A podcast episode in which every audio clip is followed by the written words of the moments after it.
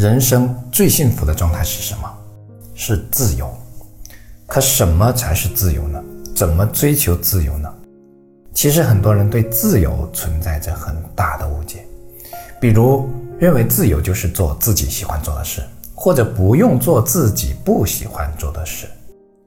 这些虽然谈不上是错误的，但都过于模糊了。今天我们彻底聊聊自由。只有懂自由，才能真正实现自由。要不然你都不知道自由是什么，你还怎么追求自由呢？就好比你说你要赚钱，可你都不知道钱是什么，你还怎么赚呢？不懂自由，你可能会一直都只是一个囚徒。就算有一天囚笼打开了，你还是不知道自由在何方。今天主要分四部分来探讨自由，分别为。不过度依赖外界，内心富足，认识自己，控制意识。其中，控制意识是最高级别的自由，可以说接近于神。不过，首先需要说明的是，这些都只是我个人的观点，不代表自由就是可以被界定的概念。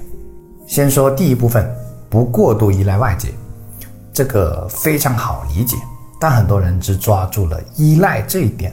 没抓住过度这个概念，也就是说，这其实是一个度的把握问题，并不是能不能依赖的问题。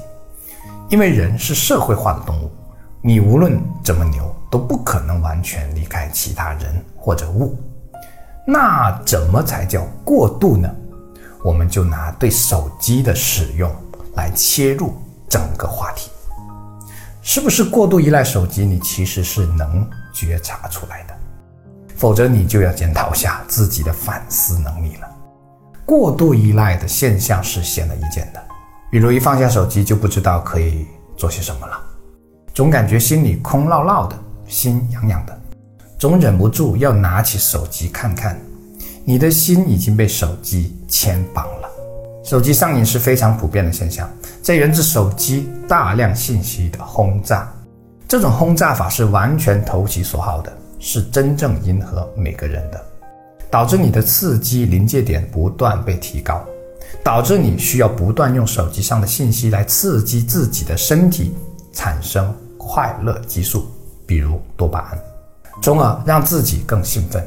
否则你会很焦虑，你会感到很无聊、很空虚。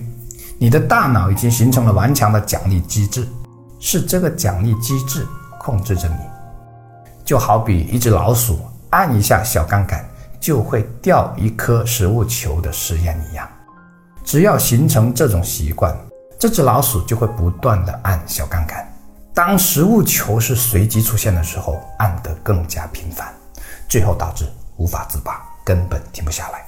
所以，如果你从手机上可以随机获得让你感到快乐的信息内容，你就会很容易离不开它。得到了那点快乐，你就能感到满足；一旦得不到，你就会很焦虑、很空虚。其实，真正操控你的不是手机，而是你大脑形成的神经元链条。说白了，就是那个奖励开关。当你感到无聊、空虚的时候，那个开关就会自动打开。你说这样还有什么自由可言呢？可又有人说了，这样不就挺好的吗？不，这样非常不好。你被物所役，你就成了精神上的奴隶了。你会感到精神世界的空虚，你会有如被一样东西牵引着走。你需要不断吸食这些精神鸦片，才能感到快乐。最终，你将难以对其他事物感兴趣，比如陪家人、孩子，比如运动，比如去大自然走走，或者与人在现实中交往。因为对于习惯了高强度刺激的你来说，这些都太平淡，没意思。就像个吃惯了香菜的人在吃清淡的粤菜会感到淡而无味一样，又好比一些人习惯了看那些一分钟内的快节奏的短视频，再看我这种长度的视频就会很痛苦。检讨一下啊，我以前就是这样，而且我还做过这类视频，尤其是贩卖焦虑的。快节奏的数据明显比现在这种视频要好很多。但我感觉自己也会因此变得很浮躁，特别没有耐心，所以最终选择做自己想要做的，是能在平静中带给大家启发的，而不时刻让你停不下来的那种。总之，这些高强度的刺激的碎片化信息会让我们陷入恶性循环，甚至会让我们不知道生而为人的意义，让我们不知道自己。真正需要和想要的是什么？把手机换成任何事物都是一样的道理，甚至换成人也一样。也就是说，你过于依赖某个人，依然会活得不自由。当然，有些依赖是不可或缺的，比如健康的食物、水和空气，这是生命本质的需要。可是，对于这些我们最本质也最为重要的需要，我们往往会因为习以为常。而感受不到它的重要。周国平老师说：“对于物质的需要，人类应该学习普通物种，温饱解决，有所剩余就差不多了。剩下的主要用来追求精神世界的丰富，比如爱与尊重、自我实现。我认为这是通往自由的最好的方式。”啊，这部分比较长啊，先小结一下。如果你过于依赖的东西并非你生命里本质的需要，甚至和你人生品质是背道而驰的，那你就已经不算是一个自由的人了。说重一点啊，你可能更接近内心匮乏、精神空虚的奴隶。现在来说第二部分，内心富足。那怎么判断一个人内心是否富足呢？有个重要的参考是看他独处的能力。如果一个人独处的时候就只有无聊和空虚，那就算不上一个自由的人。无法享受独处时光的人，也是内心世界相对匮乏的人。常言道，一个人无论再富有，如果内心是匮乏的，他依然是个穷光蛋。这句话其实是很有道理。在现实中，我也看到了不少内心匮乏的。富人，他们需要借助物质的富裕来体现自己的那点优越感。根据刚才的第一部分的内容，这其实也是一种过度依赖。他们一旦失去财富，往往会很凄凉、很落魄，或者说很极端，因为他失去了可以依靠的东西，内心会随之崩塌。他们会感到突然的一无所有。不过，每个人难免会有这样的时候。只是纯粹依赖外界的人，遭遇这种变故会来得更持久、更猛烈，甚至突然没有了活下去的勇气，因为内心匮乏，他拿不出可以自我激励的东西。当然，最好的富足是物质和精神世界的双丰收，既能享受荣华富贵，也追求大道至简，懂得安贫乐道。所以呢，我非常敬佩那些。明明很有钱，可依然过得很简朴的人，他们不会因为有钱而自我抬举，相反，他们待人谦卑有礼。这让我想起了《论语》里子贡和孔子的对话。子贡有一天问孔子：“贫而不谄，富而无骄，怎么样？”孔子说：“还可以吧，但不如贫而乐，富而有礼。”现实中，真正能做到富而有礼的人还是不少的。这可能因为富而无礼的人最终都不富了，因为他们不懂发自内心的尊重他人，因为他们内心没有这样东西，是匮乏的。这就是内心富不富足的区别。内心富足的人不会过于依赖外在来抬高自己。当然，这不是说外在的拥有不重要，不是非此即彼的意思。小揭晓。一个人内心是否富足，就看他独处的时候是怎样的状态。独处是一个人的清欢，是安静也是自由。独处其实可以做很多事情，比如听音乐、读书写字、养绿植、学习技能、做手工、弹琴、下厨、泡茶、冥想、整理收纳等等，至少可以列出数百上千个。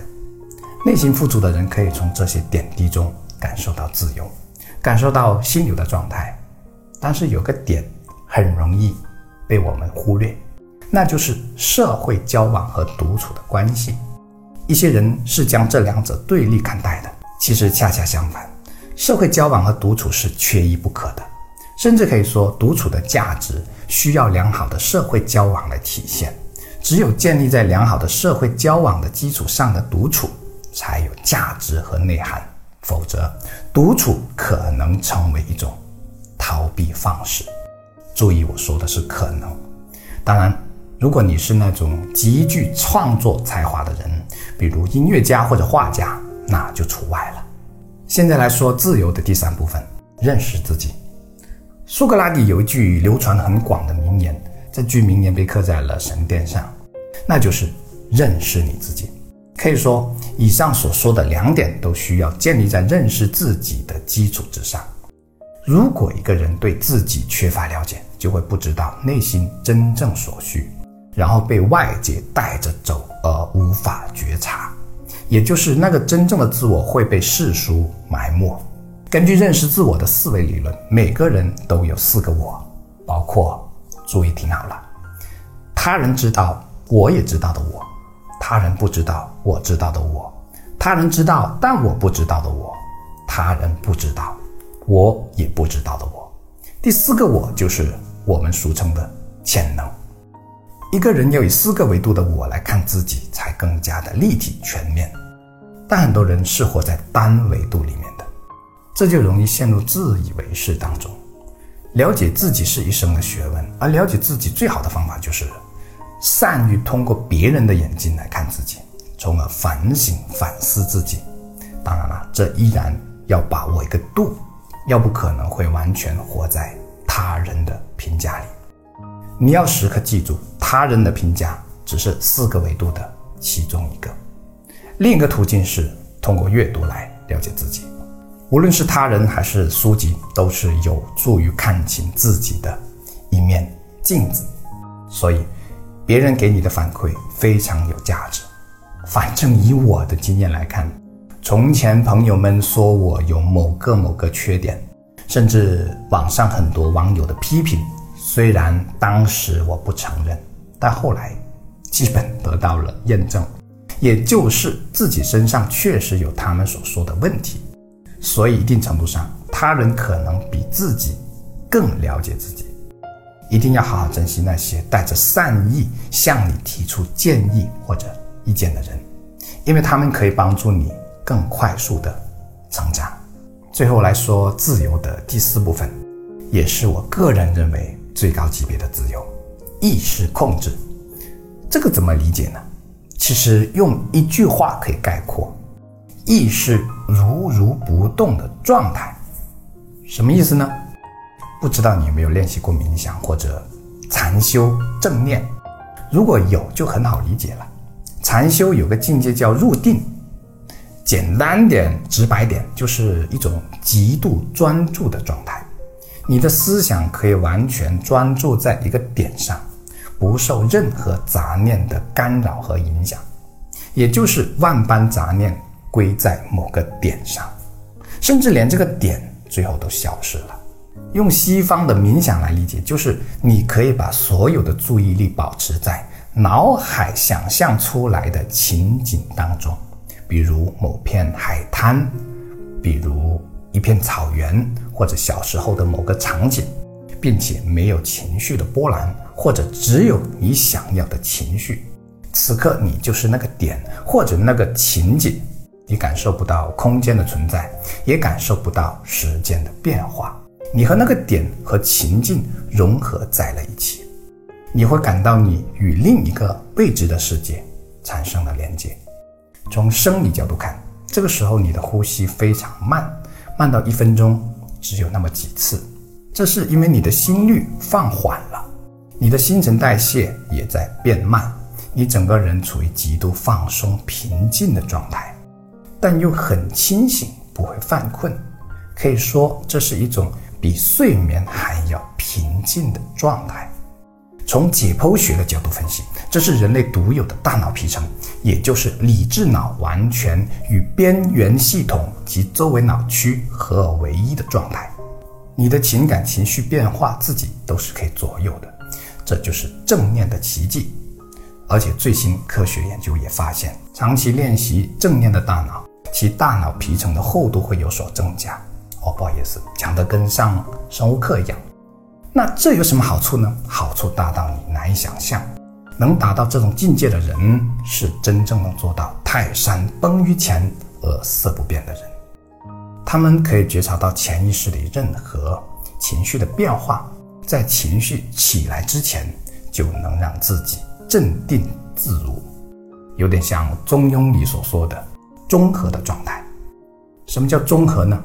喜怒哀乐之未发，谓之中；发而皆中节，谓之和。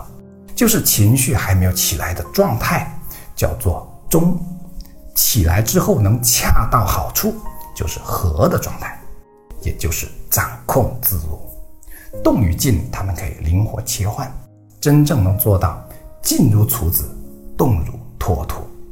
总之，他们可以全然的控制自己的言行举止。或者如《道德经》里所说的“致虚极，守静笃，万物并作，无以观其复”，听不懂是吗？我也是。你可以简单理解为一种极为平静和内心虚空没有纷扰的状态吧。禅修里面有个概念叫戒定慧，意思是由戒生定，由定生慧。戒的意思就是你能有所不为，通俗可以理解为高度自律。定是在戒的基础上如如不动的状态，慧可以理解为智慧，这三者是相辅相成的。说白了，做到戒定慧，就通往了最高级别的自由状态。当然，这是极其难以达到的状态，毕竟我们都是有七情六欲的凡夫俗子啊。但高山仰止，景行行止，虽不能至，心向往之。那是一种比七情六欲。更高级别的自由和体验，接近神仙级别的。